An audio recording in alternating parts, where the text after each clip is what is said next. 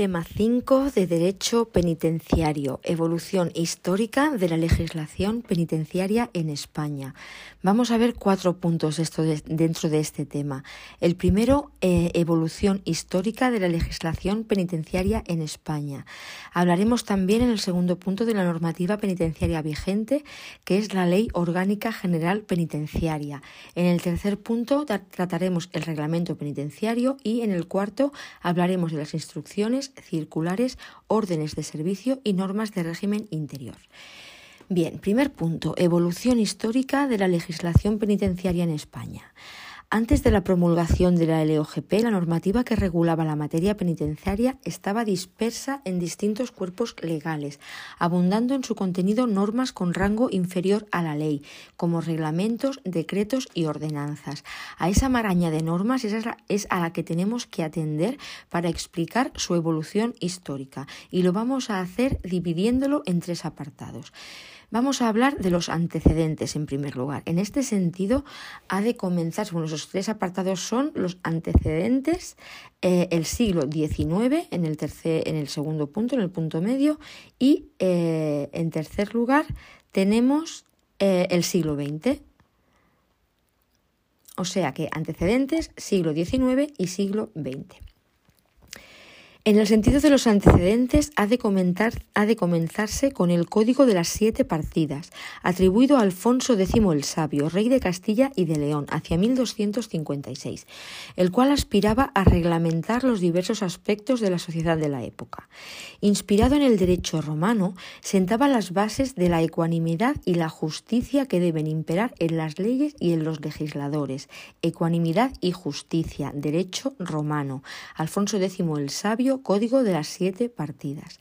Es el nombre por el que es más conocido el libro del fuero de las leyes y que proviene de su división en siete partes fundamentales de derecho, de la Iglesia, político, del reino y de la guerra, esto es uno, ¿eh? de la Iglesia el primero, político, del reino y de la guerra el segundo, sobre las cosas, procesal y organización judicial, el tercero, de familia y relaciones de vasallaje, el quinto, de obligaciones, el sexto, y de sucesión y penal, el séptimo.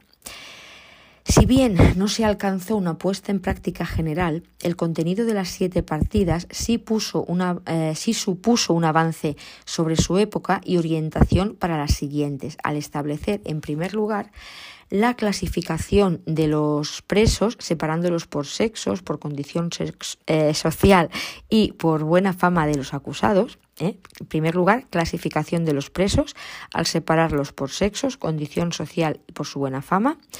En segundo lugar, establecimiento público para evitar los abusos de los señores y de la autoridad eclesiástica, los cuales tenían sus propias cárceles. El rey se atribuye la potestad exclusiva de construir prisiones y usarlas. Esto es importante. Y en tercer lugar, las normas de régimen, donde se establecen unas disciplinas para los más crueles y medidas para aliviar las penalidades, además de medidas de mejora de la luz y la ventilación. Así que este libro del fuero de las leyes, que tiene siete partes, no se alcanzó una puesta en práctica en general en el contenido de las siete partidas, pero sí que fue un gran avance eh, sobre su época y sobre todo por estas tres, por estas tres cosas que estableció. La clasificación de los presos, eh, el establecimiento público de las prisiones y las normas de régimen. Más tarde, con la pragmática de Carlos I de 1530, se ordena la pena de galeras como sustituta de las corporales y de las de destierro, siempre que por su naturaleza puedan ser sustituidas. Se advierte aquí una razón utilitaria de aprovechar el trabajo de los sentenciados. O sea, la pena de galeras estuvo vigente hasta 1803, hasta que las nuevas artes marítimas hicieron innecesario el esfuerzo de los remeros. Así que con, esta mm, pena de galeras de Carlos I, 1530, eh, había como una razón utilitaria de aprovechar el trabajo de los sentenciados. Esta pena estuvo vigente hasta 1803. Luego nos encontramos con el trabajo en las minas, que aunque ya estaba en las partidas, es recogido en la nueva recopilación de leyes con la idea de ponerlo en práctica, algo que sucedió conforme iba disminuyendo la pena de galeras. Destaca el trabajo en las minas de Almadén, allá hacia 1735.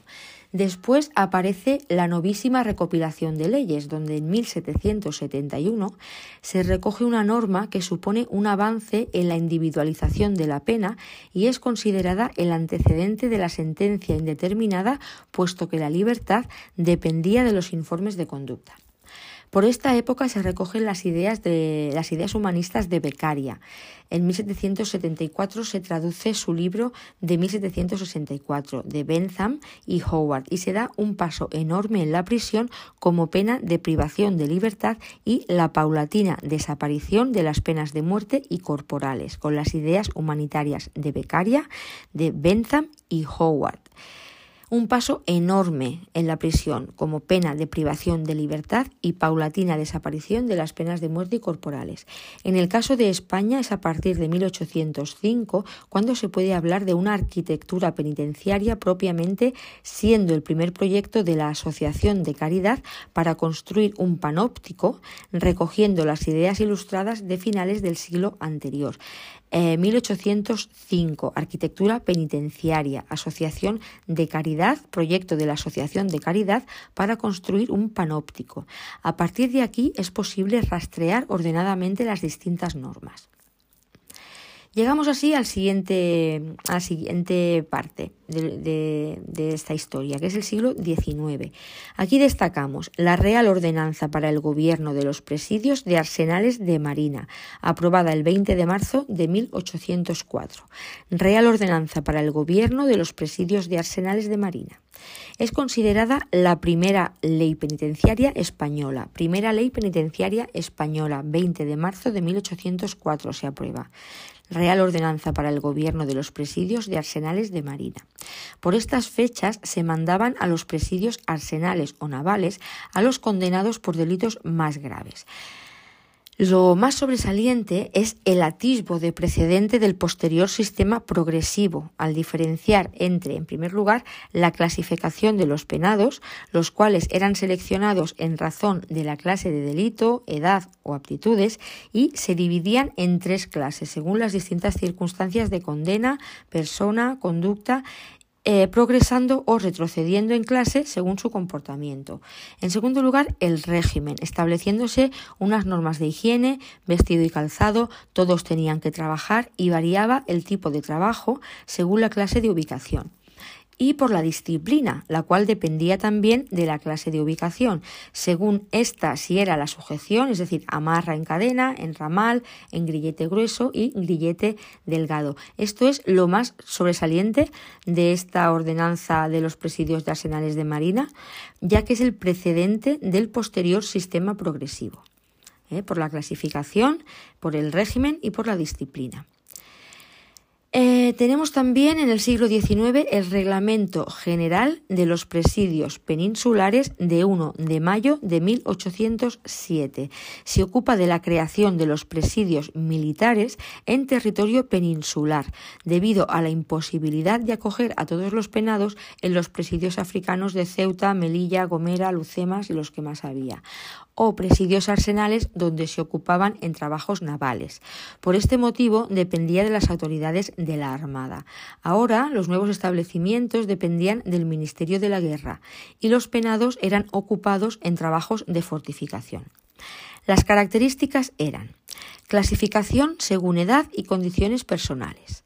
En cuanto al trabajo, construcción de caminos, canales, limpieza de calles la asistencia médica a cargo de un médico y un cirujano y se prescribe la creación de hospitales en los presidios y los castigos eran muy severos con posibilidad de muerte. Esto en el Reglamento General de los Presidios Peninsulares de 1 de mayo de 1807, mm, ya que había no se podía tener a todos los penados en los presidios africanos ni en los arsenales donde se ocupaban en trabajos navales, se deciden crear estos presidios militares en territorio peninsular. Entonces dependían de las autoridades de la Armada, dependían del Ministerio de la Guerra y los penados eran ocupados en trabajos de fortificación. Tenemos también en el siglo XIX la Ordenanza General de los Presidios Civiles del Reino de 14 de abril de 1834. Esta ordenanza es considerada el primer reglamento en España. Primer reglamento, Ordenanza General de los Presidios Civiles del Reino, 14 de abril de 1834. Hemos dicho que la Real Ordenanza de los Presidios Arsenales de Marina es considerada la primera ley penitenciaria y el de los presidios civiles del reino del 14 de abril del 834, el primer reglamento. Debido a la introducción de la pena privativa de libertad en el Código Penal de 1822, se hace necesario preparar los locales y establecer los presidios civiles. Esta ordenanza divide los establecimientos penales en depósitos correccionales para el cumplimiento de penas de hasta dos años, presidios peninsulares para los condenados a más de dos años y hasta ocho inclusive, y los presidios en África para los que superen los ocho años de condena. Otras novedades son la creación del cabo de varas o la de dividir a la población penal en brigadas. También se contempla la rebaja de la condena por buena conducta. Como rasgo destacado es la duración de la normativa implantada aquí, que estuvo vigente hasta 1901. O sea, este reglamento, esta normativa de la Ordenanza General de los Presidios Civiles del Reino de 14 de abril de 1834 estuvo vigente hasta 1901. Y por último tenemos en esta época el Real Decreto de 23 de diciembre de 1889. Esta norma no afecta a la ordenanza de los presidios civiles, sino que debido a la prohibición del trabajo al aire libre establecida por el Código Penal de 1870 y para legalizar la situación de los penados en Ceuta que trabajaban en obras municipales y particulares, se crea eh, por este Real Decreto la colonia penal de Ceuta, bajo un sistema progresivo de ejecución de penas consistente en cuatro periodos. El primero, el periodo celular, es el régimen de aislamiento. Un segundo periodo instructivo de asistencia a escuela y talleres. Un tercer periodo intermedio de trabajo en el exterior regresando al presidio y un cuarto de circulación libre, donde se autoriza a los penados a vivir con sus familias pasando revista periódica. Y así llegamos a la tercera etapa, que es el siglo XX. A partir de 1900 se producen sucesivas reformas a través de decretos que regulan los aspectos de personal, organización de establecimientos y sistemas de clasificación. Destacamos lo siguiente. El Real Decreto de 3 de junio de 1901, mediante el cual se instaura definitivamente el sistema progresivo, dividiendo la pena en cuatro fases. Aislamiento celular, con, eh, una duración de 7 a 12 meses según las penas, que puede acortarse a la mitad por buena conducta. Periodo industrial y educativo, con vida en comunidad durante el día y aislamiento durante la noche duraba hasta la mitad del tiempo que quedara por cumplir. Intermediario, con un tipo de vida mixta, pero con trabajos más suaves, y el periodo de gracia y recompensas, equivalente a la libertad condicional.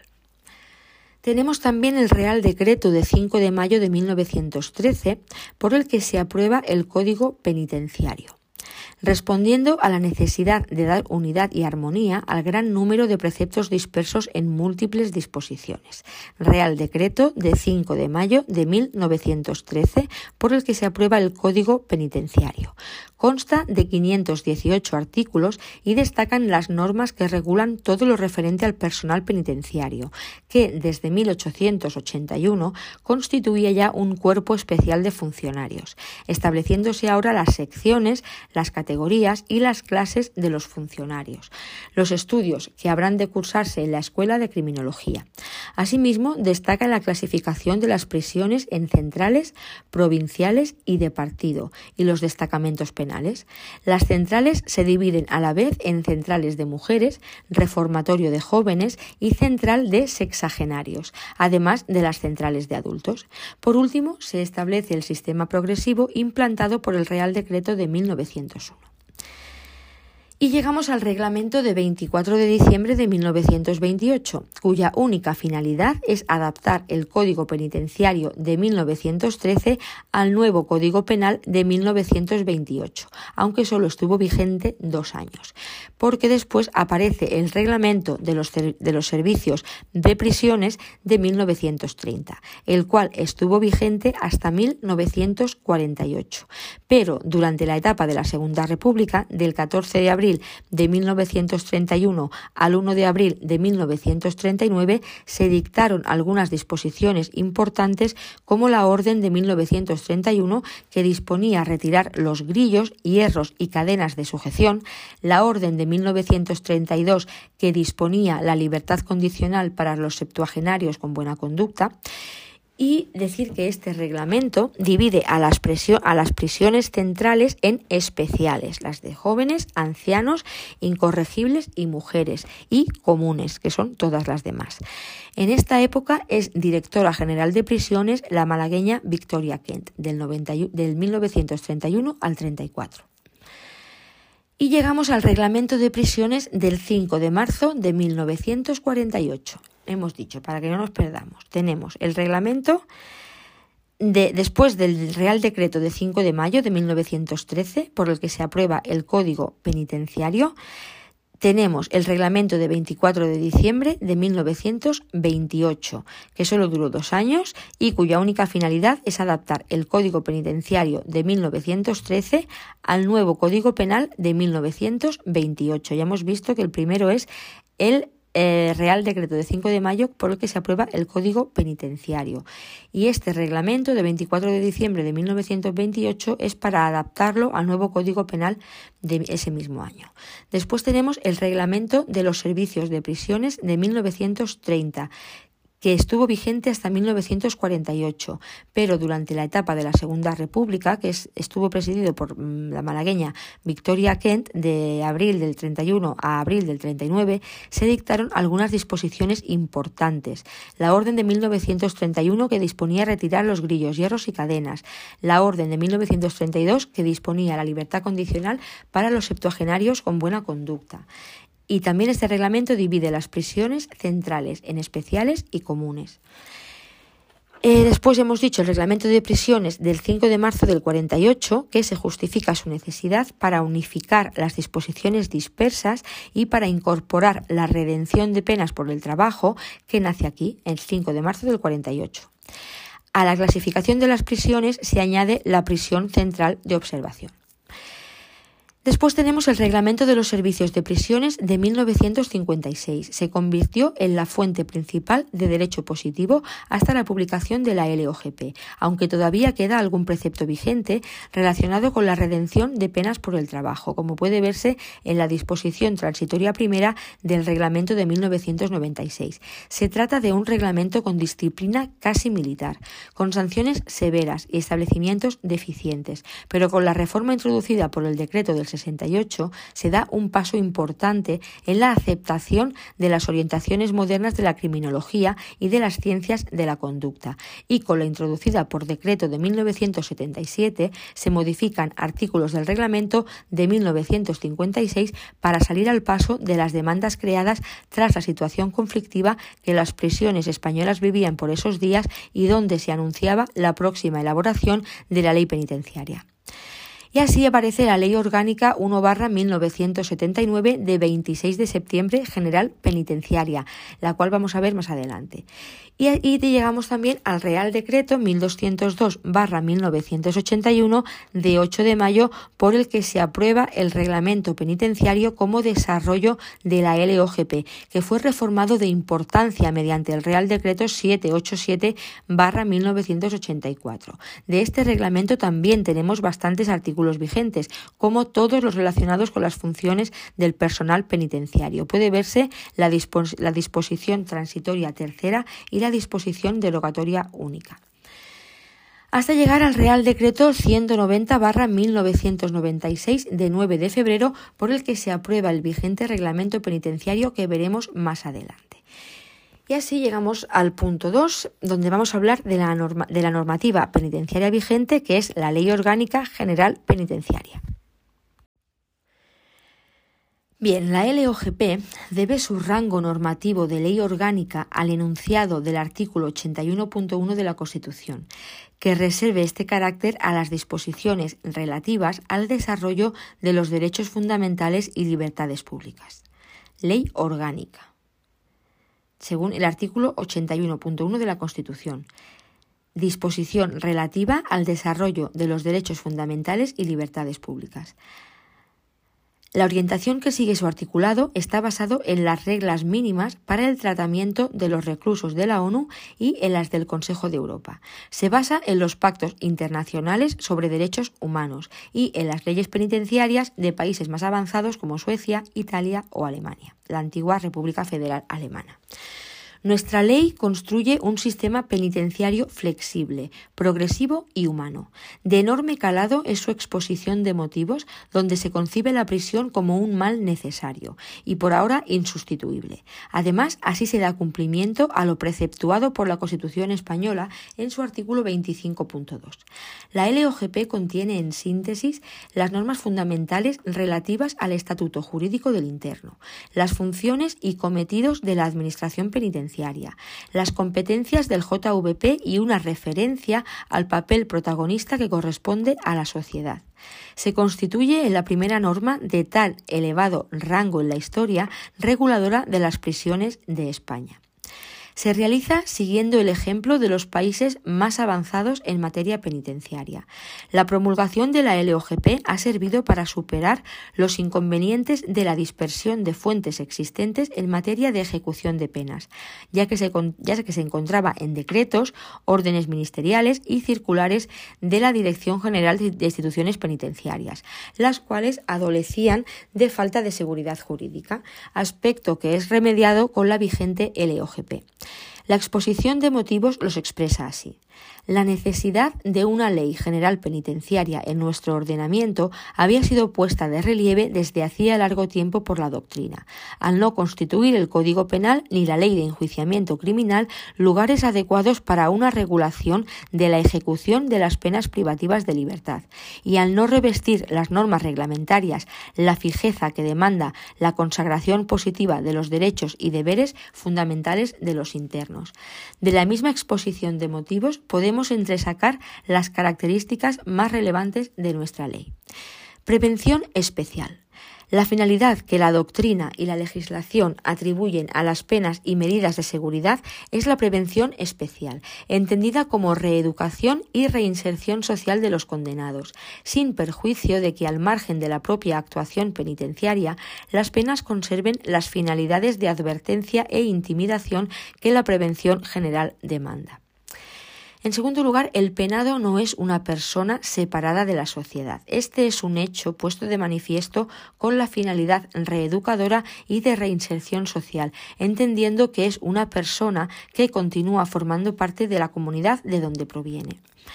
El principio de legalidad, muy importante. Este principio queda plenamente consagrado en referencia a la ejecución de las penas y medidas penales. Este principio, en opinión de los tratadistas, no necesita quedar reflejado expresamente en el articulado, ya que la misma ley se manifiesta como la superación de la laguna existente en esta materia también la potenciación del régimen abierto y la reducción del régimen cerrado a supuestos extraordinarios. Este eh, aspecto está en consonancia con las características anteriores, especialmente con la idea de que el penado sigue formando parte de la sociedad. La finalidad última del tratamiento, las penas privativas de libertad han de estar orientadas a la reeducación y reinserción social. En consecuencia, las actividades propias del régimen penitenciario estarán subordinadas, es decir, serán el medio a las de tratamiento, que serán el fin. El trabajo penitenciario, el cual tiene la consideración de un derecho y un deber del interno, y como un elemento básico del tratamiento, tratando de equipararlo al de libertad. También cabe destacar la figura del juez de vigilancia penitenciaria que se implanta con esta LOGP como órgano decisivo amparador de los derechos del interno. Mm, destacar también el régimen disciplinario, el cual se adapta a las normas promulgadas en 1973 por el Consejo de Europa. Y por último, la asistencia social, ya que en esta LOGP se concede gran importancia a la labor de asistencia social tanto durante el internamiento como a su término, es decir, asistencia social postpenitenciaria. Bien, pues vamos a ver cómo es la estructura de la LOGP. Esto lo tenemos ya bastante trabajado. Eh, se, articula en 80 artículos más 2 bis, el artículo 15 bis y el 66 bis, recogidos en un título preliminar y seis títulos, dos disposiciones transitorias y dos disposiciones finales, además de un preámbulo, siendo su estructura la siguiente. Título preliminar, artículos del 1 al 6. Título primero, de los establecimientos y medios materiales, artículos 7 a 14. Título segundo, del régimen penitenciario artículos 15 al 58. Capítulo primero, Organización General, 15-25. Capítulo segundo, Trabajo, 26-35. Capítulo 3, Asistencia Sanitaria, 36-40. Capítulo cuarto, Régimen Disciplinario, 41 a 45. Capítulo quinto, Recompensas, artículo 46. Capítulo sexto, permisos de salida, artículos 46, eh, artículos 47 y 48. Capítulo séptimo, información, quejas y recursos, artículos 49 y 50. Capítulo octavo, comunicaciones y visitas, artículos 51 al 53. Capítulo noveno, asistencia religiosa, artículo 54. Capítulo décimo, instrucción y educación, artículos 55 al 58. Título tercero del tratamiento, artículos 59 al 72. Título cuarto de la asistencia postpenitenciaria, artículos 73 al 75. Título quinto del juez de vigilancia, artículos 76 al 78. Y título noveno de los funcionarios, artículos 79 y 80.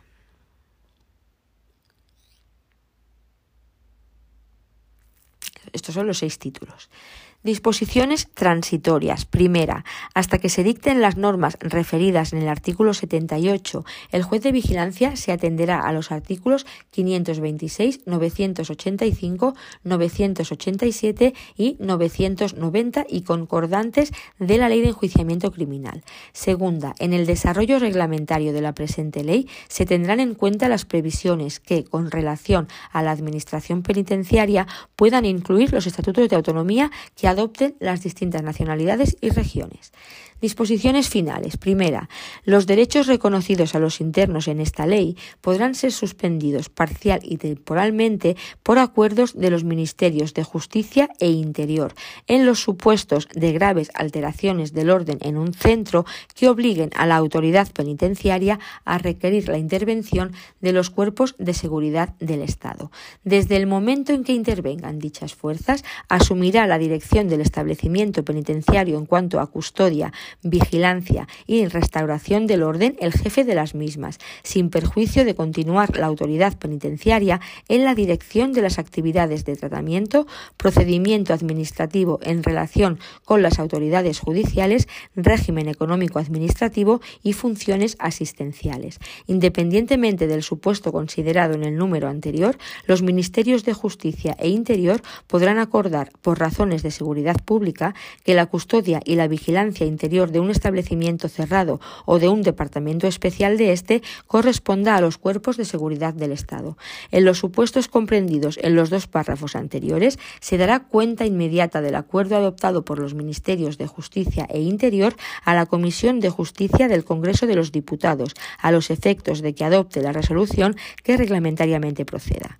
Y segunda, en el plazo máximo de un año, el Gobierno aprobará el reglamento que desarrolle la presente ley, continuando entre tanto en vigor el reglamento de los servicios de prisiones aprobado por decreto de 2 de febrero de 1956 y modificado por decreto 2705-1964 de 27 de julio, 162-1968 de 25 de enero, 1372-1970 de 30 de abril y Real Decreto 2273 barra 1977 de 29 de julio, en lo que no se oponga a los preceptos de la Ley General Penitenciaria. Vamos a ver cuáles han sido las modificaciones que ha sufrido esta Ley Orgánica General Penitenciaria desde que se aprobó hasta la fecha. Desde su entrada en vigor, la LOGP ha sido objeto de seis modificaciones a través de las siguientes leyes orgánicas.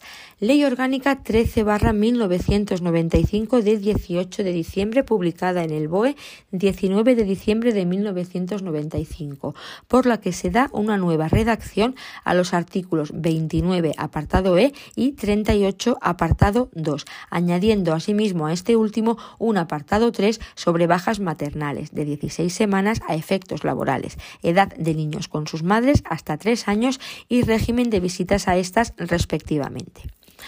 Después tenemos la Ley Orgánica 5-2003 de 27 de mayo, publicada en el BOE el 28 de mayo del mismo año 2003, que modifica la redacción originaria del artículo 76, apartado 2, párrafo H, referente a las visitas de los jueces de vigilancia penitenciaria a los establecimientos penitenciarios. Es relevante también esta ley por la creación de los juzgados centrales de vigilancia penitenciaria. 5-2003 de 27 de mayo. La Ley Orgánica 6-2003 de 30 de junio, BOE 1 de julio de 2003, por la que se modifica el artículo 56 relativo al acceso de los internos a la educación universitaria. Ley Orgánica 7-2003 de 30 de junio, BOE 1 de julio del 2003, por la que se introducen dos nuevos apartados 5 y 6 en el artículo 72, en cuya virtud la clasificación o progresión al tercer grado de tratamiento requerirá, además de los requisitos previstos por la ley, que el penado haya satisfecho la responsabilidad civil derivada del delito y que muestre signos inequívocos de haber abonado los fines y los de haber abandonado los fines y los medios terroristas y colabore activamente con las autoridades en la lucha contra el terrorismo. Ley Orgánica 7 de julio de 2021 de 26 de mayo. BOE 27 de mayo del 21. Añade el artículo 15 bis. A continuación se desarrolla esta reciente modificación de la LOGP. Y la Ley Orgánica 8 barra 2021 de 4 de junio. BOE 5 de junio de 2021. Ley de protección integral a la infancia y la adolescencia frente a la violencia. Añade el artículo 66 bis sobre programas específicos para delincuentes por delitos de violencia contra la infancia y la adolescencia. vamos a ver esta ley, esta modificación en virtud de la Ley Orgánica 7 2021 de 26 de mayo. Artículo 15 bis. Tratamientos de datos de carácter personal. 1. Admitido en el establecimiento un interno, se procederá a verificar su identidad personal, efectuando la reseña alfabética, dactilar y fotográfica, así como a la inscripción en el libro de ingresos y a la apertura de un expediente personal relativo a su situación procesal y penitenciaria, respecto del que se reconoce el derecho de acceso. Este derecho solo se verá limitado de forma individualizada y fundamentada en concretas razones de seguridad o tratamiento.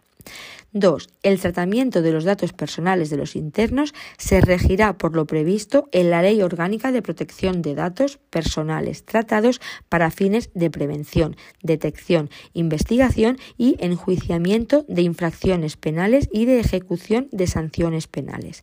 Los datos personales de categorías especiales que no figuren en el apartado anterior se podrán tratar con el consentimiento del interesado. Solo se prescindirá de dicho consentimiento cuando sea estrictamente necesario y se efectúe con las garantías adecuadas para proteger el derecho a la protección de datos de los interesados, atendiendo al tipo de datos que se traten y a las finalidades de los distintos tratamientos dirigidos a la ejecución de la pena. 3. Igualmente se procederá al cacheo de su persona y al registro de sus efectos, retirándose los enseres y objetos no autorizados. En el 4. 4. En el momento del ingreso se adoptarán las medidas de higiene personal necesarias, entregándose al interno las prendas de vestir adecuadas que precise, firmando él mismo su recepción. y en cuanto a la modificación en virtud de la Ley Orgánica 8-2021 de 4 de junio, artículo 66 bis. La 721 es del 24 de mayo y la 821 del 4 de junio, 66 bis.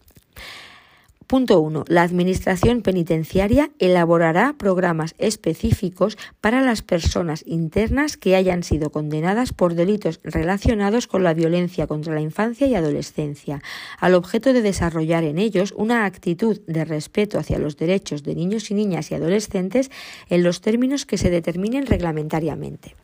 2. Las juntas de tratamiento valorarán en las progresiones de grado, concesión de permisos y concesión de la libertad condicional el seguimiento y aprovechamiento de dichos programas específicos por parte de las personas internas a que se refiere el apartado anterior. Bien, con esto hemos introducido la LOGP y ahora vamos a ver el reglamento penitenciario. Se trata del Reglamento 190-1996 de 9 de febrero, por el que se aprueba el Reglamento Penitenciario RP, el cual, el cual viene a sustituir al RP del 81, reformado por Real Decreto 787-1984.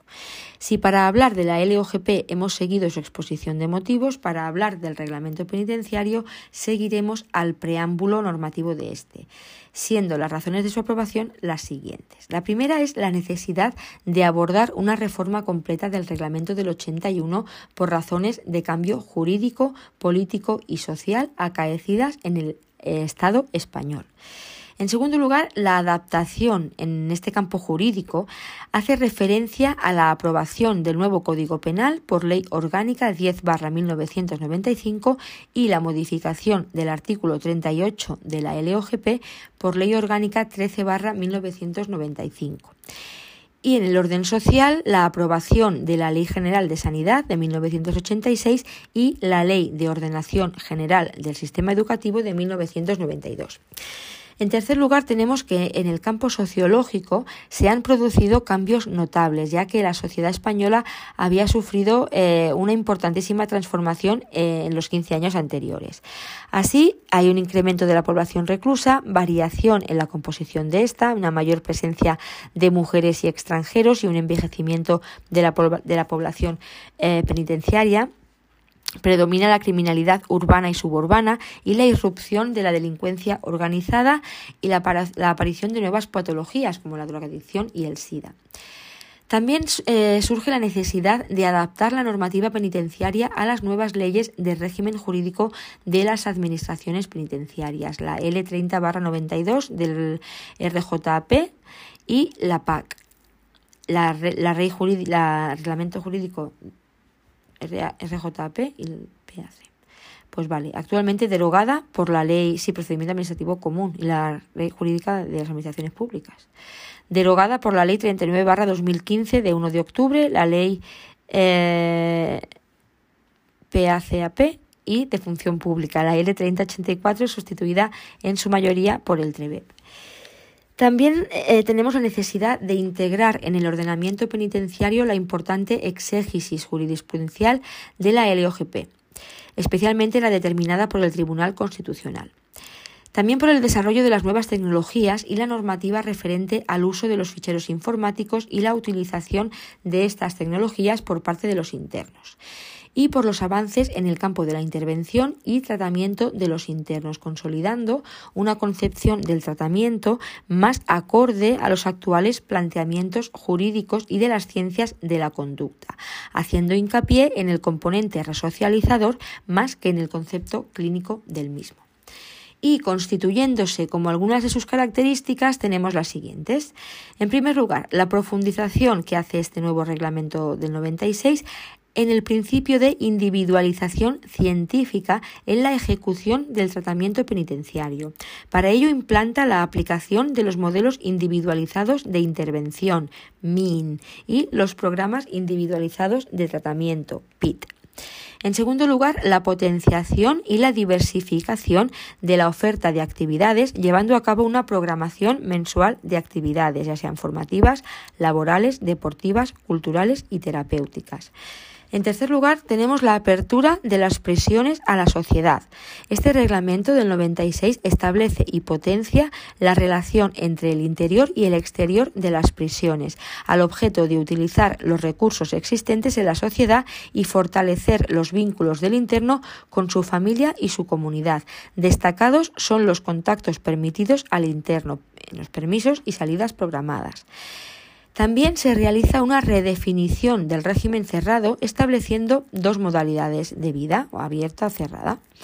Se regulan los derechos y deberes de los internos, así como el acceso a las prestaciones de las administraciones públicas, lo que constituye el estatuto jurídico del interno y destaca el nuevo modelo organizativo de los centros penitenciarios con cuatro órganos colegiados.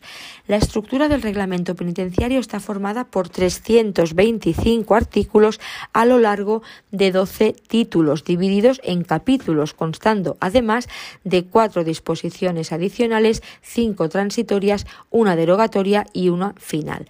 325 artículos, 12 títulos, 4, 5, 1, 1, aditrans de fi.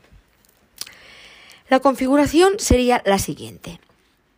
Título primero, disposiciones generales. Capítulo 1, ámbito de aplicación y principios generales. Capítulo 2, de los derechos y deberes de los internos. Capítulo 3, protección de los datos de carácter personal de los ficheros penitenciarios. Capítulo 4, establecimientos penitenciarios. Título segundo de la Organización General. Capítulo 1 del ingreso en un establecimiento penitenciario. Capítulo 2 de la libertad y excarcelación. Capítulo 3 conducciones y traslados. Capítulo 4 relaciones en el exterior. Capítulo 5 información, quejas y recursos. Capítulo 6 participación de los internos en las actividades de los establecimientos. Capítulo 7 de la participación y colaboración de las ONGs. Capítulo 8 de la seguridad de los establecimientos. Título tercero del régimen de los establecimientos penitenciarios. Capítulo 1. Disposiciones generales. Capítulo 2. Régimen ordinario. Capítulo 3. Régimen abierto. Capítulo 4. Régimen cerrado. Capítulo 5. Régimen de preventivos. Capítulo 4. De la separación y clasificación de los internos. Capítulo Título cuarto de la separación y clasificación de los internos. Capítulo 1, separación interior. Capítulo 2, clasificación de penados. Título quinto del tratamiento penitenciario. Capítulo 1, criterios generales. Capítulo 2, programas de tratamiento. Capítulo 3, formación, cultura y deporte. Capítulo 4, relación laboral especial penitenciaria. Capítulo quinto, trabajos ocupacionales no productivos. Título 6 de los permisos de salida. Capítulo 1 clases, duración y requisitos de los permisos. Capítulo 2 procedimiento de concesión. Título 7. Formas especiales de ejecución. Capítulo 1. Internamiento en un centro de, inserción social. Capítulo 2. Unidades dependientes. Capítulo 3. Internamiento en un establecimiento o departamento mixto. Capítulo 4. Internamiento en departamentos para jóvenes. Capítulo 5. Internamiento en unidades de madres. Capítulo 6. Cumplimiento en unidades extrapenitenciarias. Capítulo 7. Internamiento en un establecimiento o unidades psiquiátricas penitenciarias. Título octavo de la libertad condicional y de los beneficios penitenciarios. Capítulo 1 la libertad condicional. Capítulo 2 beneficios penitenciarios. Título noveno de las prestaciones de la administración penitenciaria. Capítulo 1 asistencia sanitaria e higiene. Capítulo 2 acción social penitenciaria. Capítulo 3 asistencia religiosa. Título décimo del régimen disciplinario y de las recompensas. Capítulo 1. Ámbito de aplicación y principios. Capítulo 2. Determinación de las sanciones. Capítulo 3. Procedimiento. Capítulo 4. Ejecución y cumplimiento de las sanciones.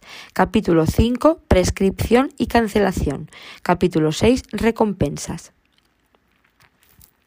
Título onceavo de la organización de los centros penitenciarios. Capítulo 1. Modelo organizativo de centro penitenciario. Capítulo 2. Órganos colegiados. Y capítulo 3. Órganos unipersonales. Título 12. Del régimen económico y administrativo de los establecimientos penitenciarios. Capítulo 1. Principios generales. Capítulo 2. Régimen patrimonial. Capítulo 3. Gestión de los economatos, cafeterías y cocinas. Capítulo 4. Gestión económico-administrativa de los gastos de alimentación. Capítulo 5. Gestión económica del vestuario, equipo y utensilio de los internos.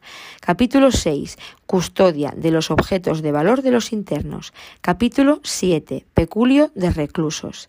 Capítulo 8. Normas relativas al organismo autónomo, trabajo y prestaciones penitenciarias. Hoy o a trabajo penitenciario y formación para el empleo. Disposiciones. Derogatoria única, por la que se derogan todas las normas de igual o inferior rango en lo que contradigan o se opongan a lo dispuesto en el nuevo texto, dejando no obstante vigencia, además de las expresadas en la disposición transitoria tercera, los artículos 108, 109, 110 y 111 y primer párrafo del artículo 124 del Reglamento Penitenciario aprobado por Real Decreto 1201-1981 de 8 de mayo. Transitoria primera, por la que se establecen las distintas reglas para el cumplimiento de las penas en base a la aplicación, en su caso, de la ley penal más favorable. Artículo 9.1 de la Constitución, artículo 2.2 del Código Penal y 2.3 del Código Civil. Y redención de penas por el trabajo y normas de derecho transitorio con motivo de aquella. Artículos 65 al 73 de RSP del 56. Transitoria segunda sobre adecuación de las normas de régimen interior de los establecimientos al nuevo texto, para lo que se da un plazo de tres meses a partir de la entrada en vigor del mismo. Transitoria tercera sobre servicios, unidades y puestos de trabajo en los centros penitenciarios, manteniéndose vigentes en lo que no se oponga al nuevo texto los artículos 277 al 324, 328 al 332 y 334 al 343 del anterior reglamento penitenciario aprobado por Real Decreto 1201-1981 de 8 de mayo, actualmente derogados los artículos 294 y 295 y sin contenido el artículo 303, este último referido al jefe de centro.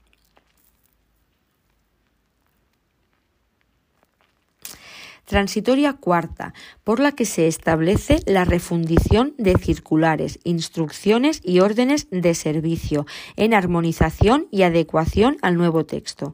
Transitoria quinta, sobre el régimen transitorio de procedimientos, en los que eh, los ya iniciados antes de la entrada en vigor del nuevo texto se regirán por la normativa procedimental anterior. Adicional primera, sobre gastos de estancia y alimentación y rendición de cuentas al efecto de detenidos a disposición judicial en depósitos municipales. Adicional segunda, sobre normas de uso de las viviendas penitenciarias. Adicional tercera, sobre condecoraciones penitenciarias. Adicional cuarta, sobre disposiciones orgánicas, haciendo especial referencia a qué se entiende por centro directivo, así como las correspondientes al nivel de los órganos unipersonales regulados en el reglamento y a la creación del puesto de trabajo de coordinador territorial final, por la que se autoriza al Ministerio del Interior a dictar cuantas disposiciones de aplicación y desarrollo del nuevo texto sean necesarias, así como la entrada en vigor del mismo el 25 de mayo de 1996. El reglamento penitenciario se ha visto modificado por resolución del BOE de fecha 20 de febrero de 1998 que dejó sin contenido el apartado cuarto del artículo 213 referido a la custodia de medicamentos a resultas de sentencia del Tribunal Supremo de fecha 18 de octubre del 97, a requerimiento del Colegio de Farmacéuticos. Con posterioridad, dicho artículo retoma su vigencia con la promulgación de la Ley 29-2006 de 26 de julio sobre garantía y uso racional de los medicamentos y productos sanitarios, donde en su disposición adicional cuarta regula los depósitos de medicamentos en los centros penitenciarios. Al respecto, también habrá de tenerse en cuenta la disposición adicional tercera de la Ley 33-2011 de 4 de octubre General de Salud Pública. Para esto veremos el tema 4 de esta sección. Real Decreto 1203-1999 de 9 de julio publicado en el BOE 21 de julio de 1999, por el que se derogan las letras D y G de los artículos 272 y 274 respectivamente, así como los artículos 294 y 295 del reglamento del 81 vigentes mediante la disposición transitoria 3 del mismo, todo ello referido a los profesores de EGB de instituciones penitenciarias.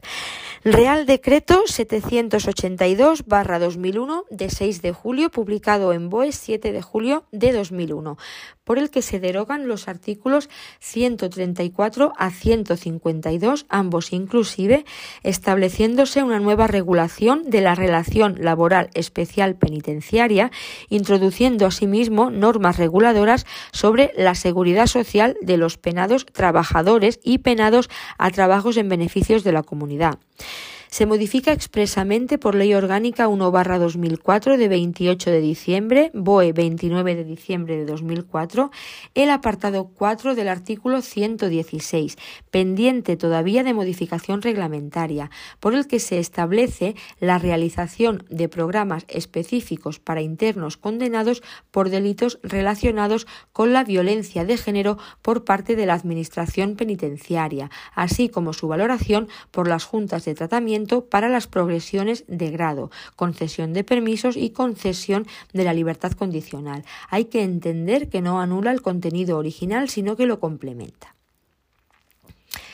Otra modificación fue por Real Decreto 512-2005 de 6 de mayo, publicado en BOE el 7 de mayo del mismo año, por el que se modifica la letra E del apartado 1 del artículo 272, quedando redactado de la siguiente forma: un trabajador social que haya intervenido en las propuestas sobre las que se delibere. Real Decreto 419-2011 de 25 de marzo, publicado en BOE 26 de marzo del mismo año 2011. El reglamento penitenciario ha sido modificado en virtud de este Real Decreto 419-2011 de 25 de marzo con el fin de regular adecuadamente aspectos que afectan a la seguridad en las prisiones. Esta modificación surge a raíz de una sentencia del Tribunal Supremo de 17 de marzo de 2009 que declaraba la nulidad de pleno derecho del apartado primero de la Instrucción 21-1996 de 16 de diciembre de la Dirección General de Instituciones Penitenciarias que contenía normas de carácter general sobre seguridad, control y prevención de incidentes relativos a internos muy conflictivos y o inadaptados. Vale, pues esto queda nulo por, esta, por este Real Decreto 419-2011 de 25 de marzo.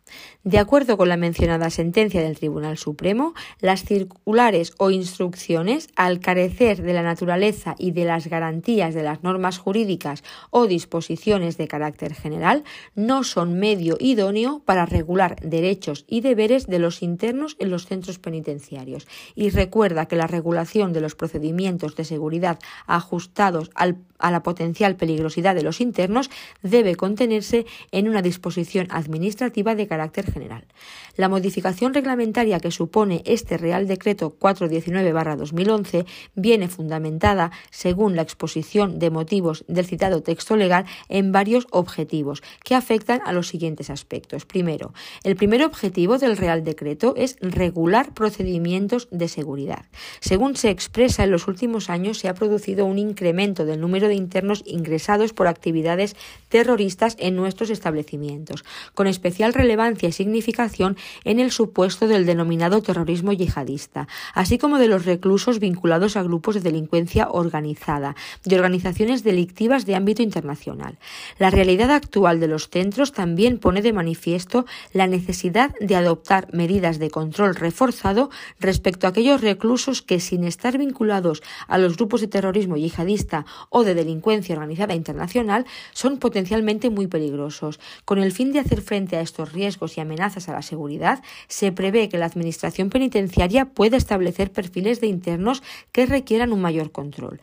El segundo motivo que justifica la modificación reglamentaria es la necesidad de dotar de cobertura reglamentaria a los ficheros de internos de especial seguimiento, el FIES, cuya legitimidad había sido parcialmente cuestionada hasta la fecha. En particular, se garantiza que los ficheros de internos de especial seguimiento no supongan la fijación de un sistema de vida distinto de aquel que reglamentariamente les venga determinado.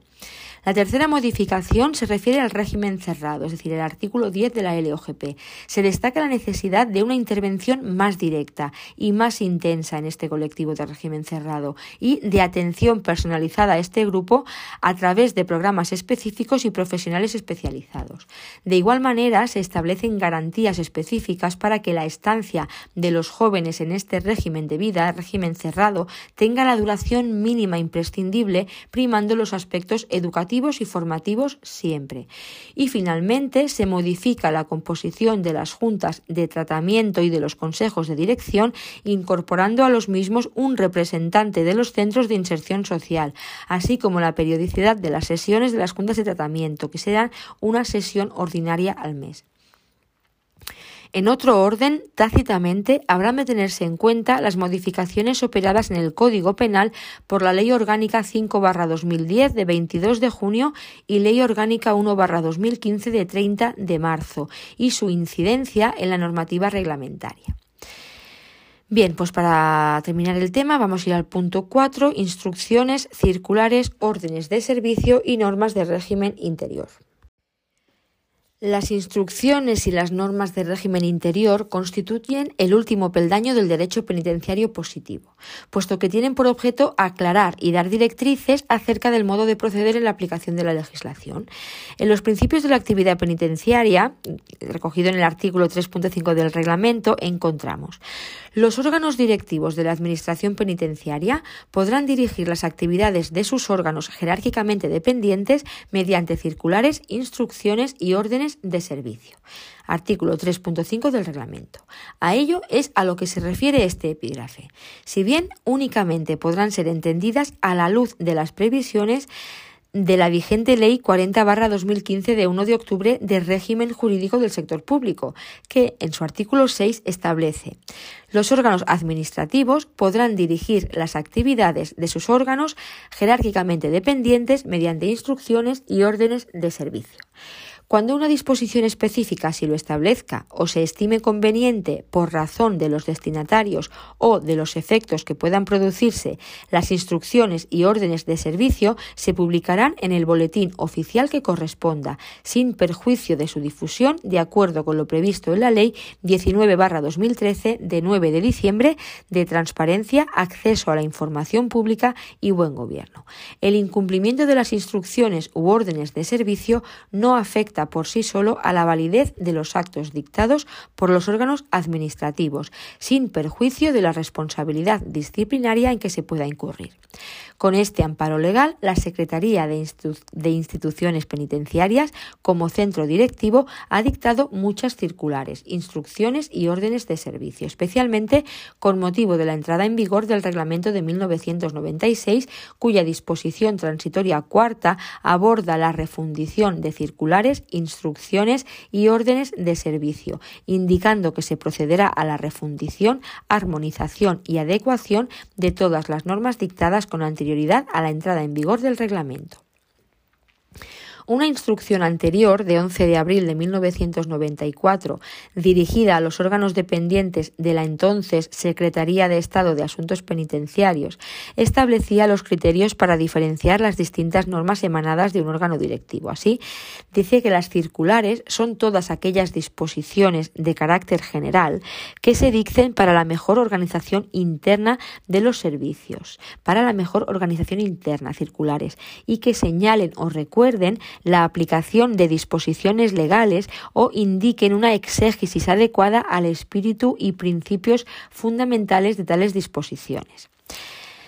Por otra parte, las instrucciones son aquellas disposiciones que dirijan la actividad de los subordinados estableciendo bases, procedimientos y pautas generales de actuación. Dirigir la actividad de los subordinados, las instrucciones, estableciendo como bases, procedimientos y pautas generales de actuación. Y luego tenemos, por último, las órdenes de servicio, que son aquellas que se dictan para dirigir aspectos concretos y puntuales de la gestión administrativa. En el centro directivo no se delimita bien la diferencia que hemos establecido entre circular e instrucción, encontrando que se utilizan indistintamente tales mm, denominaciones. Con el nombre de circulares, eh, en el fondo documental de la página web de la Secretaría General de, de IP, en el apartado Instrucciones y Circulares, solo encontramos como vigente lo siguiente. La circular 3 7 2001 sobre indicaciones contables. Pasamos ahora a señalar de las muchas instrucciones publicadas y vigentes las que consideramos de mayor valor para conocer por los técnicos de instituciones penitenciarias y son estas. Instrucción 6 2020, protocolo de ingreso directo en medio abierto. Instrucción 3-2019. Normas generales sobre internos extranjeros. Instrucción 8-2019. Actualización de la instrucción sobre aplicación del artículo 86.4 del reglamento. Instrucción 2-2018 de Manual de Procedimiento de Trabajo Social en IP. Instrucción 8-2014. Nuevo programa para la prevención de la radicalización en los establecimientos penitenciarios. Instrucción 5-2014, que deroga a la anterior Instrucción 14-2005 sobre el programa Marco de Prevención de Suicidios, el PPS, Instrucción 5-2014. Instrucción 4-2014 sobre el cumplimiento de la pena de trabajo en beneficios de la comunidad en los casos de delitos contra la seguridad el tráfico, ampliación del ámbito de aplicación de los talleres de sensibilización en seguridad vial TASEVAL. Instrucción 2-2012 sobre intervención de organizaciones no gubernamentales, asociaciones y entidades colaboradoras en el ámbito penitenciario. Instrucción 1-2012 de permisos de salida y salidas programadas. Instrucción 18-2011 niveles de intervención en módulos de respeto. Instrucción 17-2011 protocolo de intervención y normas en régimen cerrado. Instrucción 16-2011 protocolo de atención individualizada a internos en el medio penitenciario. Instrucción 14-2011. Protocolo de acogida al ingreso en el medio penitenciario. Instrucción 5-2011. Sobre la modificación del reglamento penitenciario en materia de régimen cerrado y reuniones de la Junta de Tratamiento. Instrucción 3-2011. Plan de intervención general en materia de drogas en la institución penitenciaria. Instrucción 3-2010 de protocolo de actuación en materia de seguridad. Instrucción 9 2007 sobre clasificación y destino de los penados. Instrucción 2-2007 sobre implantación del sistema de videoconferencia. Instrucción 7-2006 sobre integración penitenciaria de personas transexuales. Las órdenes de servicio son más puntuales y relacionadas con incidencias concretas, como por ejemplo la orden de servicio 4-2021 de modificación de tramitación de algunas modalidades del tercer grado, orden de servicio 7-2013 de 8 de agosto de seguimiento de liberados condicionales en caso de traslado de centro, la orden de servicio 6-2013 de 16 de julio, órdenes de traslado provinciales por clasificación, orden de servicio servicio 5-2013 de 23 de mayo sobre servicios nocturnos, la orden de servicio 4-2013 de 9 de mayo sobre la aplicación del artículo 75 del reglamento, la orden de servicio 3-2013 de 5 de abril sobre aplicación del artículo 86.4, orden de servicio 2-2013 de 1 de marzo sobre devolución de correspondencia de internos, orden de servicio 1-2013 de 15 de enero estableciendo en 100 euros la cantidad máxima de peculio semanal para los internos. Respecto a las normas de régimen interior, diremos que en todos los establecimientos penitenciarios, para su adecuado funcionamiento, debe existir una normativa interior donde se organice la vida de los internos. En el reglamento penitenciario se alude a ellas en distintos apartados, pero es en el artículo 271.1b donde se señala al Consejo de Dirección como encargado de elaborar las normas de régimen interior del centro penitenciario para su aprobación por el centro directivo. Se trata de las normas que han de conocer los funcionarios y los internos, por las que se regirá la vida de la prisión, incluyendo horarios de invierno y de verano, control de acceso al centro penitenciario, organización de las comunicaciones, especificidades de módulos, enfermería, aislamiento, etc., y que los internos están obligados a acatar, según el artículo 4.1b de la LOGP y el artículo 5.2b del reglamento, y de las cuales los internos tienen derecho a ser informados según el artículo 49 de la LOGP y los artículos 21 y 52.1 del reglamento. No obstante, hay algunas excepciones, como los grupos en comunidad terapéutica, el régimen abierto, que se elabora eh, la Junta de Tratamiento y lo aprueba el centro directivo, o eh, las unidades dependientes que elaboran los responsables de la unidad, informa la Junta de Tratamiento y aprueba el Consejo de Dirección. Excepciones. Grupos en comunidad terapéutica. El régimen abierto, donde elabora la Junta de Tratamiento y aprueba el centro directivo estamos hablando de las normas del régimen interior. Eh, en eh, los grupos de comunidad terapéutica y de régimen abierto los elabora la Junta de Tratamiento y aprueba el centro directivo. En las unidades dependientes elaboran los responsables de unidad, informa la Junta de Tratamiento y aprueba el Consejo de Dirección. Y como norma general es el, eh, Consejo de Dirección el encargado de, de elaborar las normas del régimen interior y eh, su aprobación el centro directivo. Vale, pues ya tenemos el tema 5 de penitenciario.